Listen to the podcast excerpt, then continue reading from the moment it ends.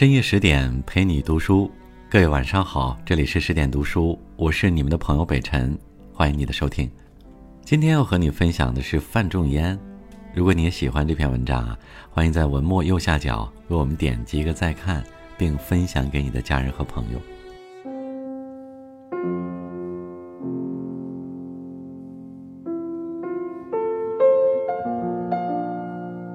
公元一零四六年九月的一天，在河南邓州发生了一件不同寻常的事。一位双鬓斑白、精神矍铄的老人，正和几位师友在花园里赏菊吟诗。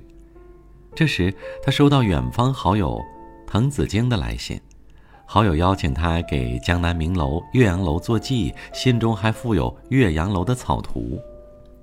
他看着岳阳楼的草图，慢慢陷入沉思。他的耳边好像传来洞庭湖水奔腾澎湃的声音，势如千军万马。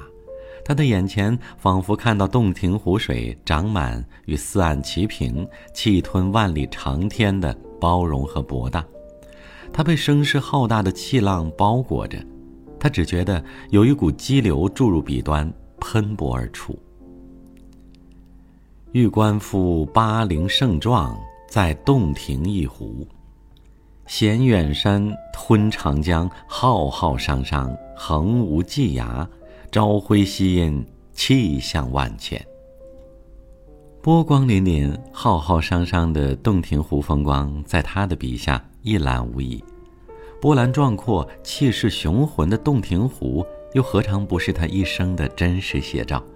宦海沉浮，他几经贬谪；然而，无论境遇如何，他责备苍生、造福万民的心愿从来不曾改变。写到最后，他已是踌躇满志，感慨不已。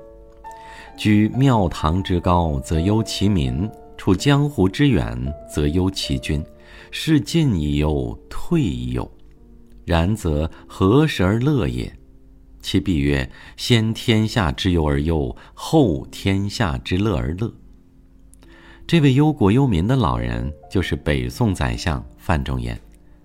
欧阳修称赞他：“公少有大志，每以天下为己任。”范仲淹幼年孤苦无依，他两岁丧父后，跟随改嫁的母亲来到山东的一户朱姓人家。长大后，范仲淹听说了自己的身世后，感动不已。他立志发奋读书，救国救民。他辞别母亲，到离家不远的礼泉寺进行全封闭式的苦读。每天晚上，他都是一边煮粥一边读书。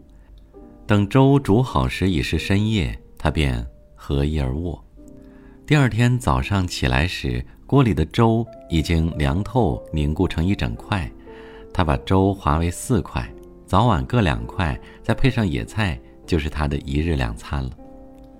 清苦自律的生活培养了他坚韧不拔、吃苦耐劳的精神，穷且益坚，不坠青云之志。有一次，范仲淹听人说附近的一个寺庙问世占卜很是灵验，他不由得心里一动，决定前去占卜。到了大殿，他焚香祷告，虔诚叩拜。范仲淹在心中默念：“我想有朝一日成为宰相，不知能否得到神明的指示。”祈祷完毕，他开始掷杯角，杯角落地，结果却不如人意。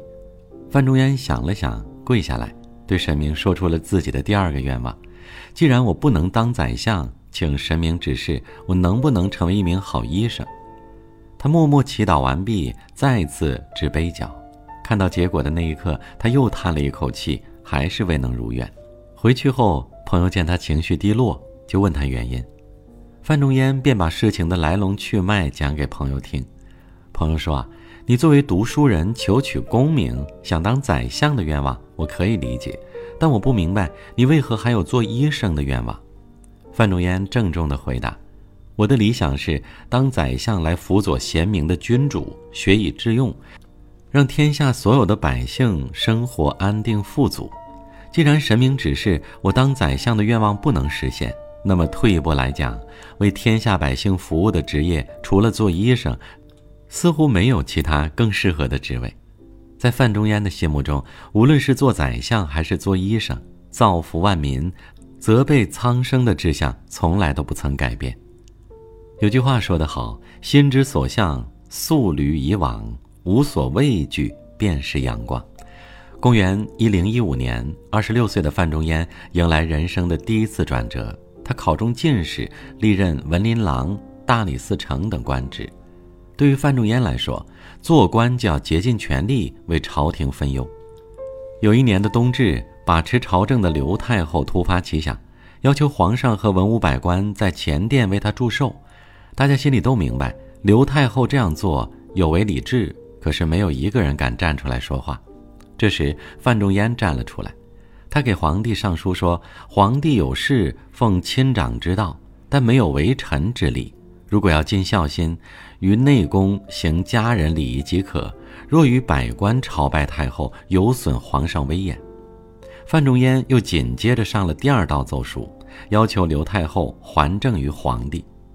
范仲淹此举在朝堂上掀起轩然大波。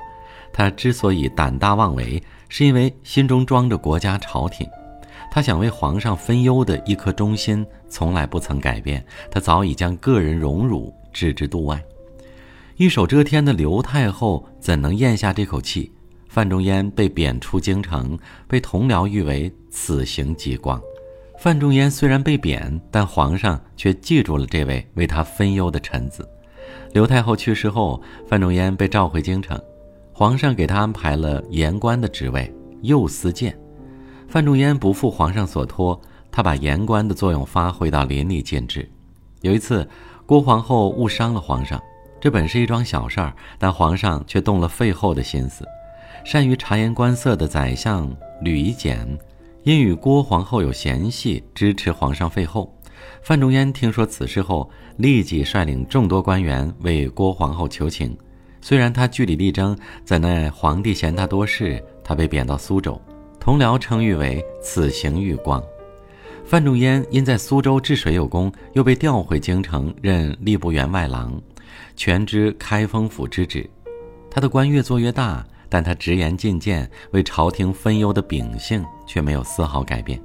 没过多久，范仲淹因对宰相不公平的用人制度提出尖锐批评而获罪。他被扣上勾结朋党的罪名，再次被贬出京城，被同僚称为“此行有光”。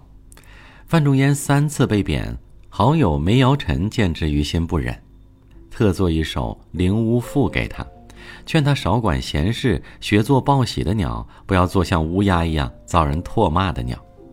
谁知范仲淹并不领情，他在回复中写下：“宁鸣而死，不默而生。”这八个字彰显了他为民请愿、矢志不渝的浩然正气，也是他忧国忧民的拳拳臣子之心。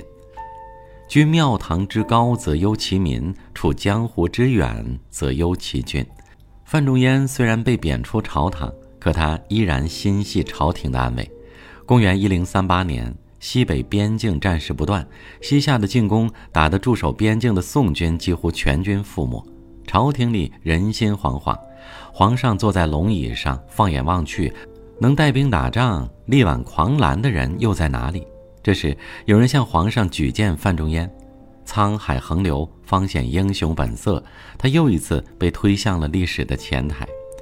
当范仲淹接到任职诏令后，马上赶往边关。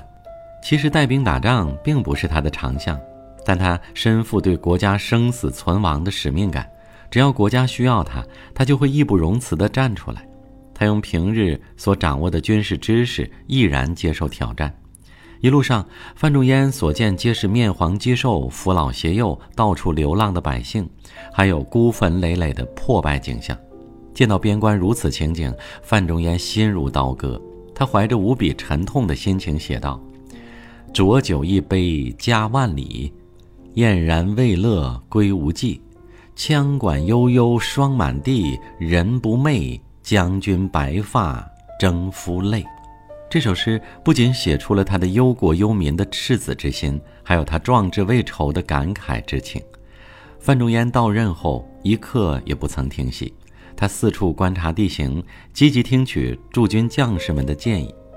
经过对敌我双方的时局分析，范仲淹认为坚持防守才是上策。